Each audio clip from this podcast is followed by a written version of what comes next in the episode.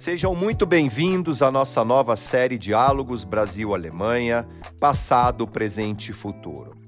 Meu nome é Mauritius Reisky von Dupnitz, sou diretor do Instituto Mátio Estado em São Paulo.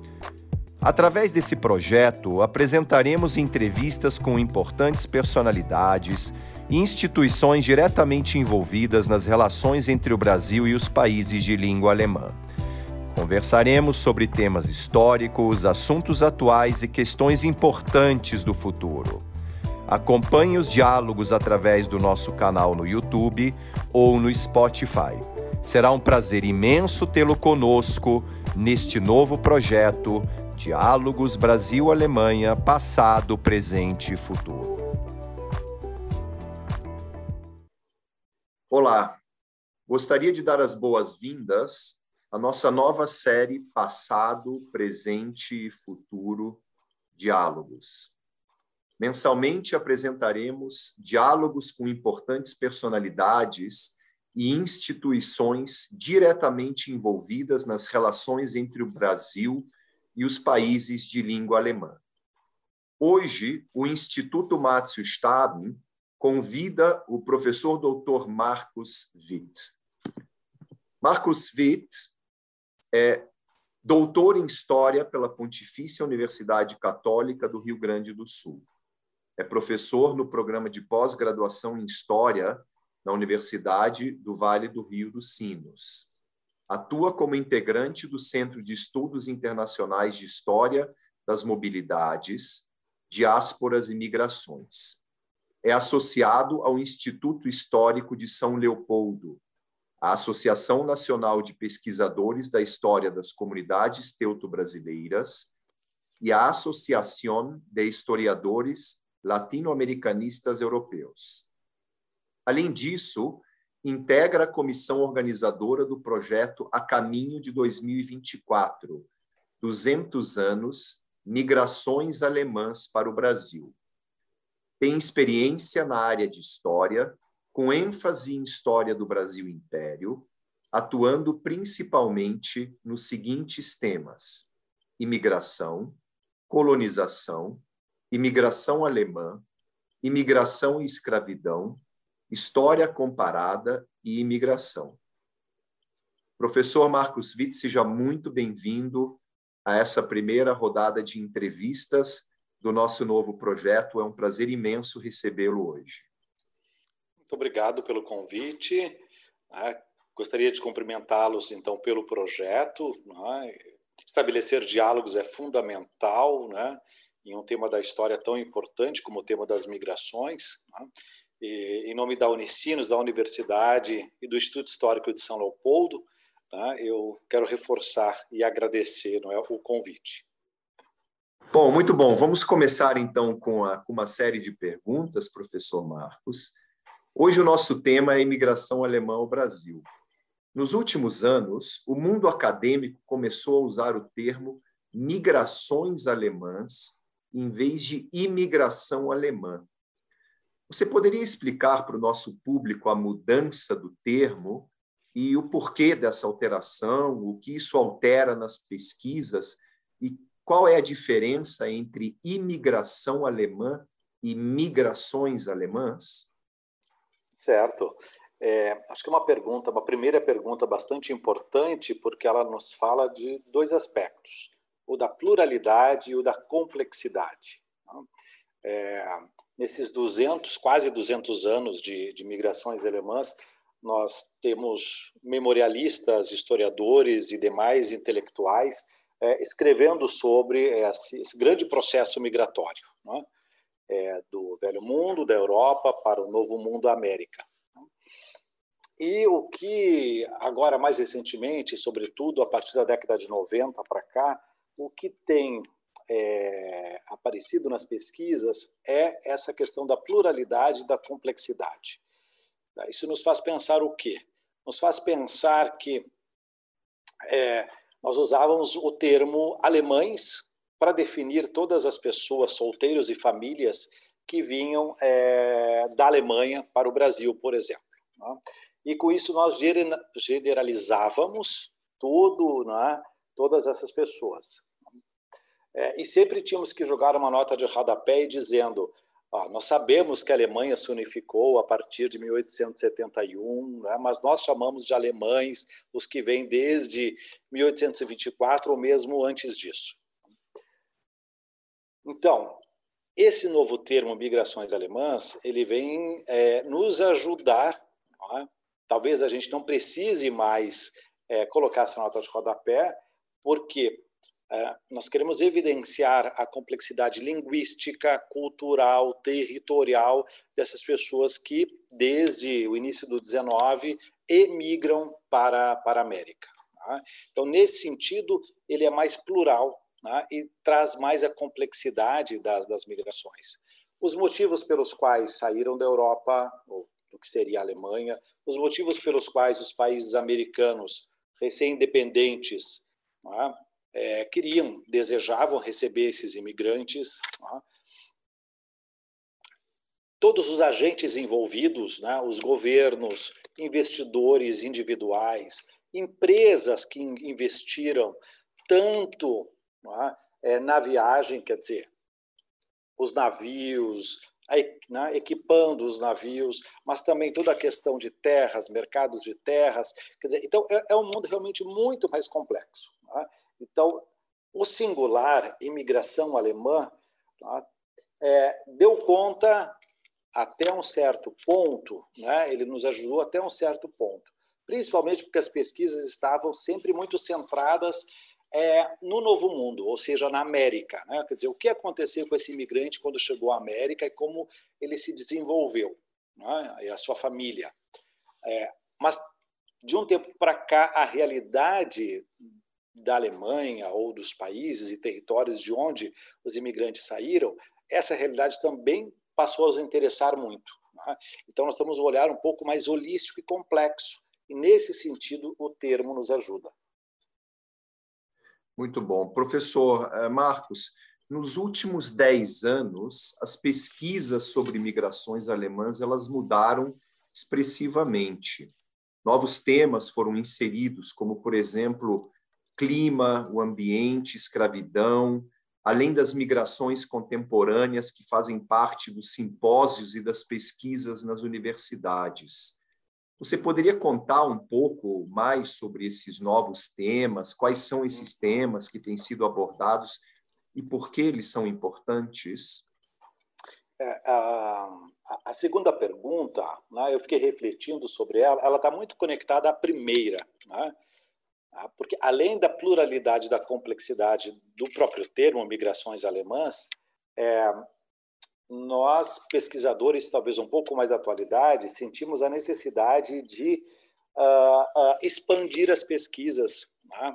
e pensar muito mais na relação é, desses imigrantes com o outro, e o outro pode ser um outro imigrante alemão, mas também um, um outro é, africano escravizado, africano livre, é, um, um, um, nacional, ou seja, aquele trabalhador, lavrador nacional. Estou falando aqui em termos de Brasil, por exemplo. Né? É, então, é preciso ver esse imigrante na sua relação com os outros. Né? E ao fazer isso, nós é, é, podemos então relacionar a pesquisa da imigração alemã ou das migrações alemãs né? com o tema da escravidão, ou dos libertos, né? é, com o tema fundamental do ambiente hoje, né? Quer dizer, toda a questão é, ambiental, ecológica, né? de sustentabilidade. Né? É, é, é, um tema fundamental. A história ambiental hoje é um dos principais é, é, nortes do, do, grande campo da história. nossos colegas João Klug e Eunice Nodari, da UFSC, né? têm um, um laboratório muito importante de história ambiental e migrações. Então, são temas fundamentais que fazem com que nós possamos ver além. Né? Ou seja, por um, um bom tempo, é, parte da historiografia tratou os imigrantes como seres isolados. Né? É, fizeram essa leitura né, a partir das suas fontes, né? é, e nós essa historiografia é um pouco mais recente, dentro da qual eu me incluo, nós relativizamos um pouco isso, né? porque a ideia do isolamento também uh, reduzia um pouco a capacidade ativa do imigrante né? e, de uma certa forma, também ela dava respaldo para aquelas, principalmente as acusações né, que surgiram durante o Estado Novo, ou nas décadas de 30 e 40, né, do quisto étnico, né, esse imigrante isolado, que não queria saber do Brasil. Né. Então, as pesquisas que relacionam as migrações alemãs com esses outros temas, elas mostram que essas pessoas tinham capacidade né, ativa de diálogo, né, de é, compreender essa nova realidade do novo mundo né, e saber jogar com isso, né, saber né, disputar os espaços e aquilo que eles precisavam. Então, é, essa relação da pesquisa das migrações alemãs com esses outros temas, escravidão, ambiente e outros, né, as migrações contemporâneas, né, é, nos ajudam a, a, a enriquecer, né, torna mais colorido. Né, é, e também é o que você dizia bem no início, né, passado, presente e futuro. Ou seja, aquilo que nossos, né, os meus antepassados vivenciaram lá em 1824, 1825, as pessoas hoje, migrantes é, do século XXI, também estão vivenciando. Né? É claro que é uma outra realidade, mas nós podemos construir essa ponte. Né? E, e, isso também ajuda a justificar por que nós temos que estudar 1824, mas também estudar 2021, né, no campo das migrações. Interessantíssimo, professor. O senhor falou de pesquisa, eu quero aproveitar. É, o senhor coordena, você coordena um novo projeto de pesquisa, Consulado Espanhol e o Serviço de Proteção aos Cidadãos Alemães no Brasil, 1942-1945. Você poderia explicar esse novo projeto de pesquisa, como ele surgiu, qual é o objetivo dele, é, e se já existem publicações sobre o tema que você poderia recomendar? Sim, é, esse projeto é uma joia rara, né? e eu já vou explicar por quê. Uh, eu tenho que dizer que esse projeto ele é um presente da professora Elda Gonzalez, de Madrid. É, ela trabalha no Conselho Superior de Investigações Científicas de Madrid, uh, e foi ela que no, nos ofereceu essa documentação. São cerca de 30 mil documentos uh, produzidos pelo consulado espanhol ou encaminhados ao consulado espanhol por esses alemães uh, que estavam no Brasil nessa década, uh, no início do século XX, né, e que de alguma forma são é, é, tocados pelo Estado Novo, pela nacionalização e pela entrada do Brasil na Segunda Guerra Mundial. Né? É, então, a professora Elda nos apresentou, nos disse que havia essa documentação praticamente intocada e original, né, num arquivo é, é, da Espanha, e uh, nós passamos a contemplá-la. Não podemos acessar os 30 mil documentos, mas são cerca de 4, 5 mil documentos, que é um volume gigantesco, né, que exige leitura, interpretação, enfim. Ah, e qual é a grande questão desse projeto? Ele trata de um velho tema, né, aparentemente. Estado Novo, nacionalização, os imigrantes alemães, tanto os alemães natos que chegam ao Brasil na década de 20, mas também os descendentes daqueles imigrantes que chegaram ao longo do século XIX, todos eles são suspeitos. Né? Década de 30, né? e sobretudo depois de 1937, eles passam a ser suspeitos. Né? Então, esse, é, esse é já um velho tema. Né? Mas o que tem de novo é agora essa fonte praticamente intocada, original, né? e que ela fala muito das prisões, né? dos campos né, de, de correção, das prisões, para onde esses alemães ou descendentes eram levados. Né. Então, nós temos desde a listagem de pessoas presas, né, mas também é, é, o diálogo é, diplomático, né, é, mas também questões muito práticas, por exemplo, o pedido, alguns desses é, alemães presos solicitavam algum tipo de comida, de medicação, cigarro, né, coisas assim. Então, desde questões muito práticas, uma documentação mais administrativa, diplomática, né, é, e, sobretudo, as listagens dessas pessoas. Né? Cartas entre as, os familiares, os presos, o consulado espanhol. Né? Então, é, traz uma nova dimensão, porque a gente entra no âmago, né? quer dizer, nós entramos diretamente, é, é, por essas fontes, entramos diretamente né, no âmago aí dessas questões. Né? É, o consulado espanhol, então, assume esse trabalho a partir de 1942, né, quando o consulado é, é, alemão, claro, não pode mais atuar, e ele que passa a cuidar, então, é, desses alemães no Brasil. É, deveria cuidar apenas dos alemães natos, né? mas na prática o que acontece?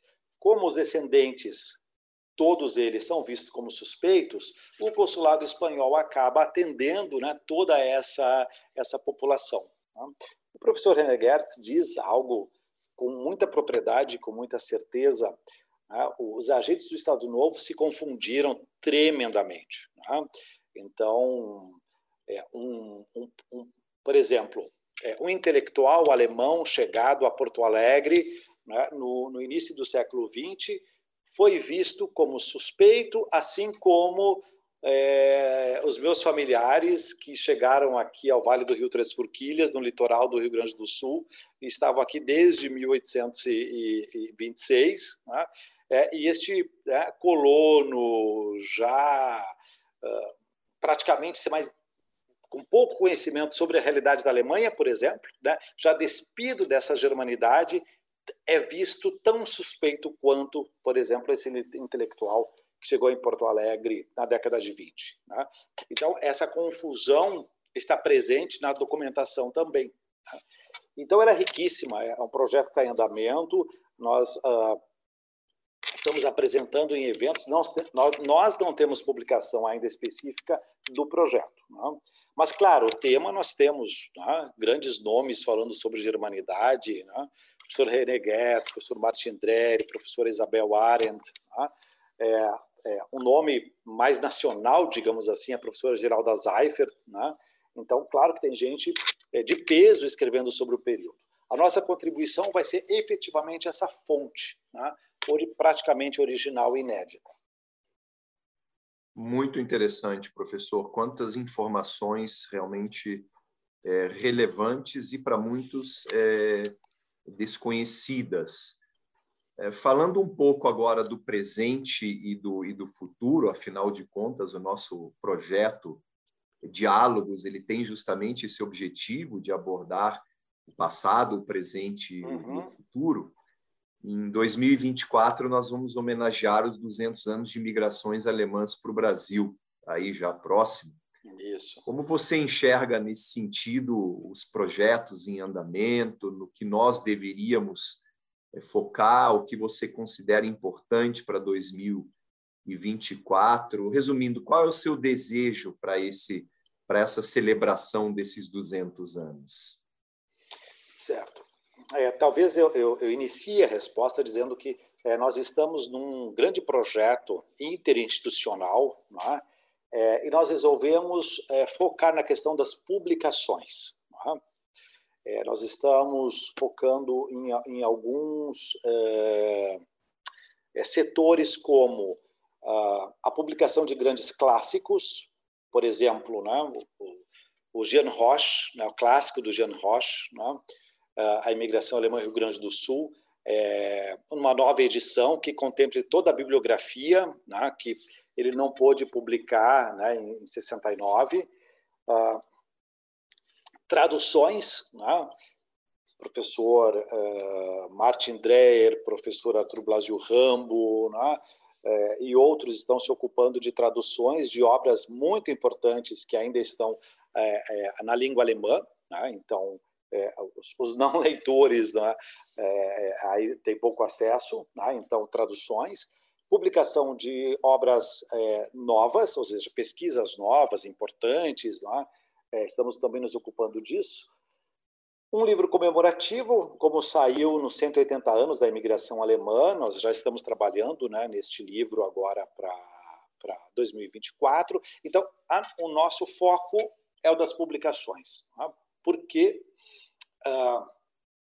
nós temos pessoas e outros setores né, começando a pensar a questão da festividade, né, quer dizer, a parte um pouco mais é, da festa mesmo, dizer, desfiles, uh, eventos, concertos, né, é, como não é possível fazer tudo, então, através do Instituto Histórico de São Leopoldo, que é uma agremiação também que reúne 30 pesquisadores de diversas instituições, em parceria com a editora Oikos, né, o editor Animug é nosso confrade no Instituto, nós focamos na, na publicação.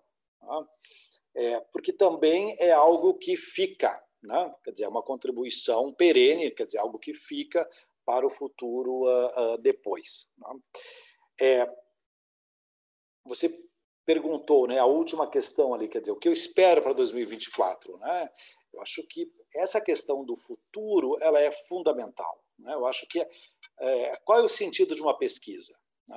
Ela não pode ficar engavetada, ela tem que de alguma forma contribuir para que a gente olhe é, é, para a nossa realidade e para um futuro imediato e consiga a partir dela fazer algo melhor. Né? para a sociedade, para os grupos que estão aí. Claro, no nosso caso, nós estamos pensando nos grupos migrantes. Né? Então, é, é de alguma forma, nós temos que, é, se não resolver, mas é, sensibilizar governos instituições capazes, de alguma forma, né, de é, qualificar esse processo, de minimizar né, todos os sofrimentos. Né? É, então, se conseguirmos né, fazer isso, né, colaborar com isso né, lá em 2024, eu acho que já teremos assim feito né, é, é uma grande contribuição. Né. Eu acho que é, pode ser uma, uma pode ser uma contribuição que, que é, eu diga, olha, né, gostei de fazer parte disso porque né, nós não uh, apesar de jurássicos, né, daqueles que estudam né, o século XIX, o 800, quer dizer, essa é uma pesquisa que ela não pode morrer em si mesma. Tá? Ela tem que nos fazer pensar, bom, se esse Brasil recebeu pessoas assim no início do 19, hoje o Brasil recebe haitianos, venezuelanos, é? senegaleses e tantos outros. É? Dizer, é um mundo em movimento. Você mesmo disse da pandemia. É? Dizer, a pandemia né, nos colocou num outro âmbito de diálogo, de contato, né, é, e ela atravessa esses migrantes que também estão caminhando por este mundo, né, quer dizer, fazendo essa travessia é, pelos mares, pelos oceanos, pelos países. Né, então, é, isso não está desassociado, né? Então, talvez, vamos ver. Se a gente colaborar aí, eu acho que já teremos né, conseguido né, realizar algo de importante. Com certeza a colaboração será muito grande, professor Marcos Witt, e Sim. estamos todos na expectativa é, desse 2024 que, que se aproxima. É, sem agora querer, querer é, polemizar a nossa, a nossa conversa, a nossa, a nossa entrevista, mas um, um ponto interessante que eu gostaria de abordar o, o dia 25 de julho ele é geralmente celebrado como o dia da imigração alemã, com a chegada dos primeiros imigrantes alemães em São Leopoldo, no Rio Grande do Sul. Uhum. Sabemos que antes disso já existiam outras colônias de língua alemã no Brasil. Você poderia contar um pouco sobre essas colônias antes de 1824, para quem nos ouve e de quem participa uhum. da, nossa, da nossa conversa, professor? Claro. É, quer dizer, nós já temos a presença de pessoas de fala germânica, é, de novo, talvez devemos falar em falas germânicas, né? quer dizer, no plural, é, é, no Brasil antes né, do Brasil independente, antes de 1822. Né? O, o, a chegada de Dom João VI, né, da, da corte portuguesa em 1808, é, né, talvez isso, isso, às vezes é um pouco complexo né, para o é, para aquele fim que não é historiador, né? É, ou, ou, que de alguma forma também não, não, não, não tenha estudado isso, a chegada da corte portuguesa em 1808 muda totalmente o cenário do Brasil. Né? O Brasil ainda é uma colônia de Portugal, mas de repente a corte está no Brasil. Né? E aí eles pensam muitas coisas para é, desenvolver o Brasil, né, para colocar o Brasil um pouco assim em compasso com a Europa, né, em sintonia com a Europa. E a, a questão da imigração, ela surge já nesse contexto, então, a partir de 1808, quando né, a rainha, né, o príncipe Dom João VI chegam ao Brasil. Bom, e aí o que, que a gente tem? Não é um movimento ainda muito organizado, então nós vamos ter uh, empreendedores individuais, né? nós vamos ter, por exemplo, a tentativa é, de criar algumas colônias no sul da Bahia. É, uma, inclusive, do próprio von Schaeffer, que depois vai ser um, um, um agente colonizador muito importante. Tá? Ele vai para a Europa amando do Império Brasileiro, captar imigrantes para vir para o Brasil. Tá? Ele funda a colônia de São Leopoldo. Então, o próprio von Schaeffer é um desses investidores que vão ter colônias né, é, individuais no sul da Bahia. Mas esse é um empreendimento individual. Claro que ele tem o aval né, do governo português, mas não faz parte daquele grande projeto que é sistematizado a partir de 1824.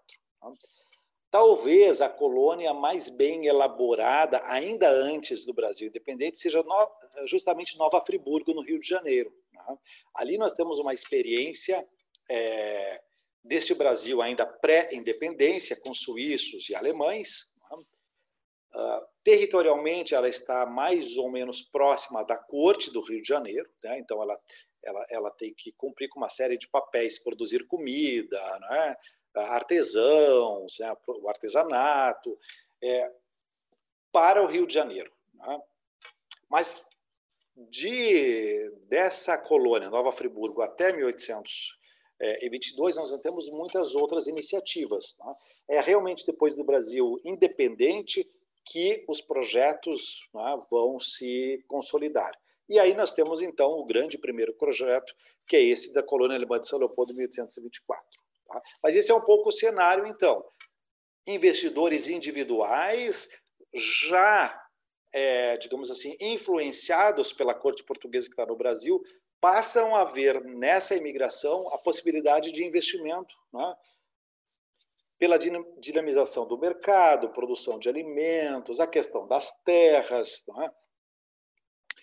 É, o século XIX é um século que ele vai, ele vai mostrando que essa escravidão africana, né, é, que ela, apesar de que ela tem ainda uma longa duração, mas o século todo ele vai mostrando que ela, ela vai acabar. Né?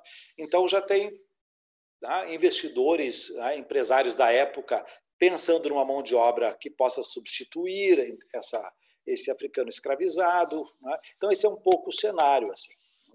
Então, e Nova Friburgo, antes da independência, e aí depois os projetos que a gente conhece, né? enfim, é, de São Leopoldo, e por isso o 25 de julho, né? porque marca. Né? É, ele não é só um feriado, né? mas ele marca, a data está marcando o início deste grande projeto de colonização né, no Brasil, que começa aqui no Sul. Definitivamente.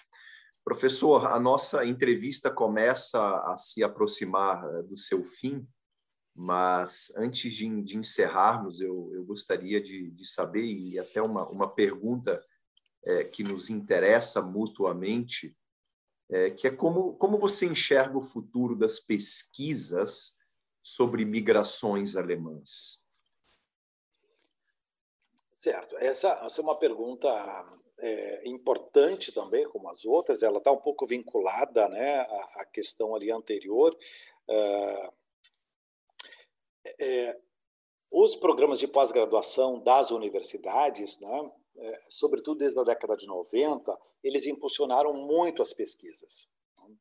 Uh, nós tínhamos grandes intelectuais, nós tínhamos e sempre tivemos né, uma grande produção memorialista muito importante, porque o memorialista é aquele historiador, muitas vezes não acadêmico, que tem acesso à colônia, às pessoas, aqueles acervos pessoais né, que estão lá. Então, esse pessoal escreveu muito sobre imigração. Né? E nós tivemos, então, a entrada na academia muito fortemente a partir da década de, de, de 90. Né? Acho que aquilo que nós conversamos antes vai ser a marca de um futuro imediato, que é essa pluralidade na pesquisa, não é, e as relações. É? Eu acho que uh, pensar o imigrante alemão né, como um ser sozinho, isolado, perdido nessa selva Brasil né, do início do 19, quer dizer, é algo que nós já superamos. Né? Então, como as relações foram construídas né, no âmbito social, econômico, político, cultural ao longo desses 200 anos. Né? Quer dizer, é, né, a gente pode pensar, tem, tem, tem referenciais teóricos vários. Né? Podemos pensar no hibridismo cultural, né? Tá? quer dizer, para o, né, para o nosso público, as trocas culturais. Quer dizer, uh, no, no, sábado passado, me permita dizer, o, o nosso colega da URGS, professor Cleo Altenhofen, apresentou a palestra dele na sessão do Instituto Histórico de São Leopoldo e a partir dos dialetos, do seu grande estudo sobre os dialetos alemães. Tá? E ele vai mostrando isso, né? Não existe o certo e o errado. Né? É claro que existe, por exemplo, um alemão gramatical, né? o Hochdeutsch, tudo isso nós sabemos. Mas as pessoas, no seu dia a dia, elas tinham que se comunicar para sobreviver. Né? E nem sempre o alto alemão ou o alemão gramatical era aquele que permitia o diálogo, permitia o contato. Né? Então, essa língua móvel, fluida, que ganhava palavras em português, que alterava palavras em alemão, né? o verbo brigiren, né? a bergamote, né? e essas variações todas. Né? Então, se nós estudarmos isso, nós vamos ver as pessoas em movimento. Tá? Então, eu acho que esse é o futuro. Né? É, migrações e história ambiental, migrações e crime e violência, é? migrações e, e, as questões das relações interétnicas. Acho que nós temos um campo enorme temos muita coisa a pesquisar, temos muitos acervos pessoais para serem recuperados, é? É, é, e, e, além do que já foi perdido. É? Nós temos que qualificar nossos museus. Nossos museus têm que deixar de ser né, um, um, um, gabinete de curiosidades, um museuzinho muito precário no interior. É? Ele tem que ser qualificado. É? Então, todos os institutos, o Instituto Martin Stade, Instituto Histórico de São Leopoldo, mas também os governos, né? porque isso é cultura, né? é, é, isso é cultura, né? é aquilo que a gente leva para o museu e que a gente quer mostrar né? e que é importante. Né? Então, nós temos grandes desafios. Por isso, acho que é um campo vasto, próspero né? e, e desafiador. Isso nos anima.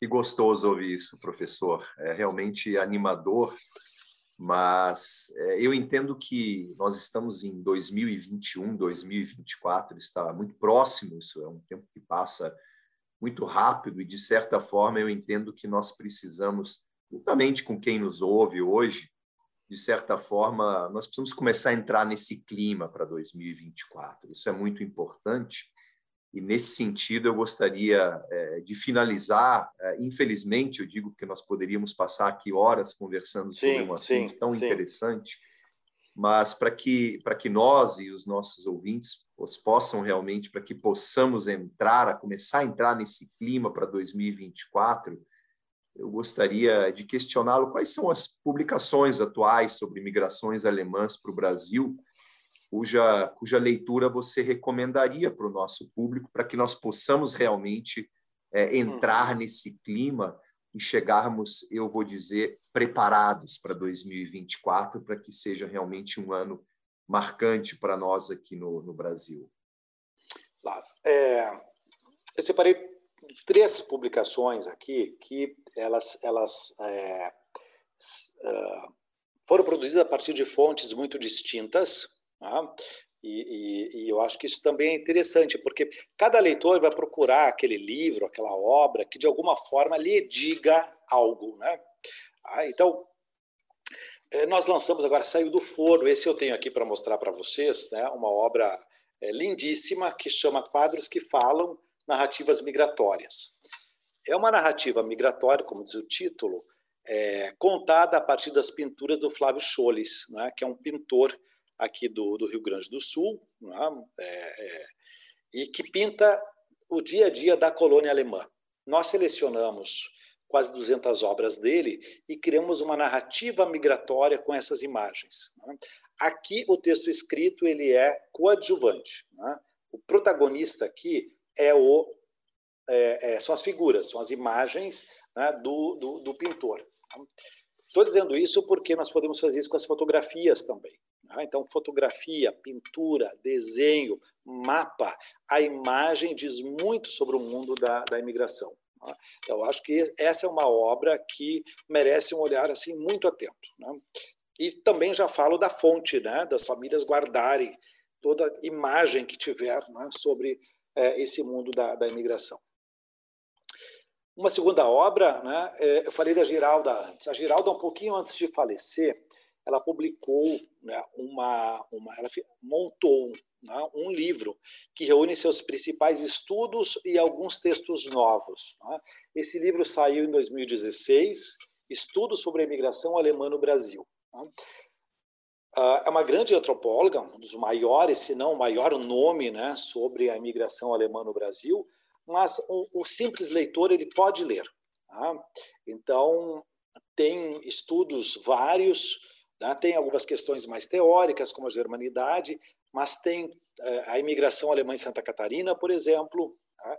Então, é, eu recomendaria muito essa obra da Geralda. Estudos sobre a imigração alemã no Brasil. Né? Saiu em 2016. É, e, por fim, uma terceira obra, né, como eu falei do nosso projeto, né, do Consulado Espanhol, é, um, um, colega nosso, Rodrigo Luiz dos Santos, também confrade do Instituto Histórico de São Leopoldo, lançou uh, a sua dissertação, que está intitulada, é, o livro está intitulado Tramas Enlaçadas, Política, Religião e Educação no Rio Grande do Sul. Né? Por que esse livro ele é tão importante e fundamental? Porque o Rodrigo conseguiu ver como esses uh, descendentes de alemães das primeiras décadas do século XX, sobretudo décadas 20 e 30 do século XX, como eles entram para a política, para a religião e para a educação, né? e como eles conseguem né, conquistar o seu espaço ali. E como esses três aspectos, política, religião e educação, dialoga com o Estado Novo. Tá? Então, são três obras de aspectos bem distintos, assim. Né? Mas o que poderia dizer ainda? É, a produção é muito vasta. Né? Então, uh, vocês vão encontrar obras é, é, importantes sendo publicadas aí. Né? E eu diria assim, busque e leia aquela que toca o seu coração, né? E, e esse, esse, é um bom início. É? E aí depois, né, se tiver tempo, né, vai lendo um pouco mais. Definitivamente, professor. Eu espero que nós tenhamos também igualmente tocado os corações dos nossos ouvintes, de quem teve a oportunidade é, de nos ouvir nessa inauguração, essa abertura desse novo projeto do Instituto Márcio Staden, chamado Passado, Presente e Futuro Diálogos. Muitíssimo obrigado pela participação do senhor iniciando esse projeto juntamente conosco, é, com a, o Instituto Márcio Staden, e nos vemos o mais tardar na próxima possibilidade de nos encontrarmos pessoalmente aqui no Instituto Márcio Staden, no Rio Grande do Sul, e com certeza em 2024, que será o grande ano da celebração dos 200 anos da migração alemã Isso. ao Brasil. Isso. Muito obrigado, professor Marcos Witt. Muito obrigado, eu, eu agradeço novamente o convite, né? fiquei muito honrado. E, para encerrar, eu gostaria de deixar uma, nem um convite, uma convocação. Né? Em setembro, nós vamos realizar o 24º Simpósio de Imigração e Colonização, que será totalmente online, né? em função da pandemia. A colega Daniela Rothfuss já está com material, ela vai divulgar a todos, então, através do March Stadium, né? então os convoco né, a participar. O 25º será justamente em 2024, né? nas celebrações dos 200 anos das migrações alemãs. Combinadíssimo. obrigado. Então, nos vemos o mais tardar em setembro no simpósio. Isso. Tá Convocados para setembro. Ótimo. Muito obrigado, professor. Obrigado novamente. Prazer tê-lo recebido hoje aqui conosco.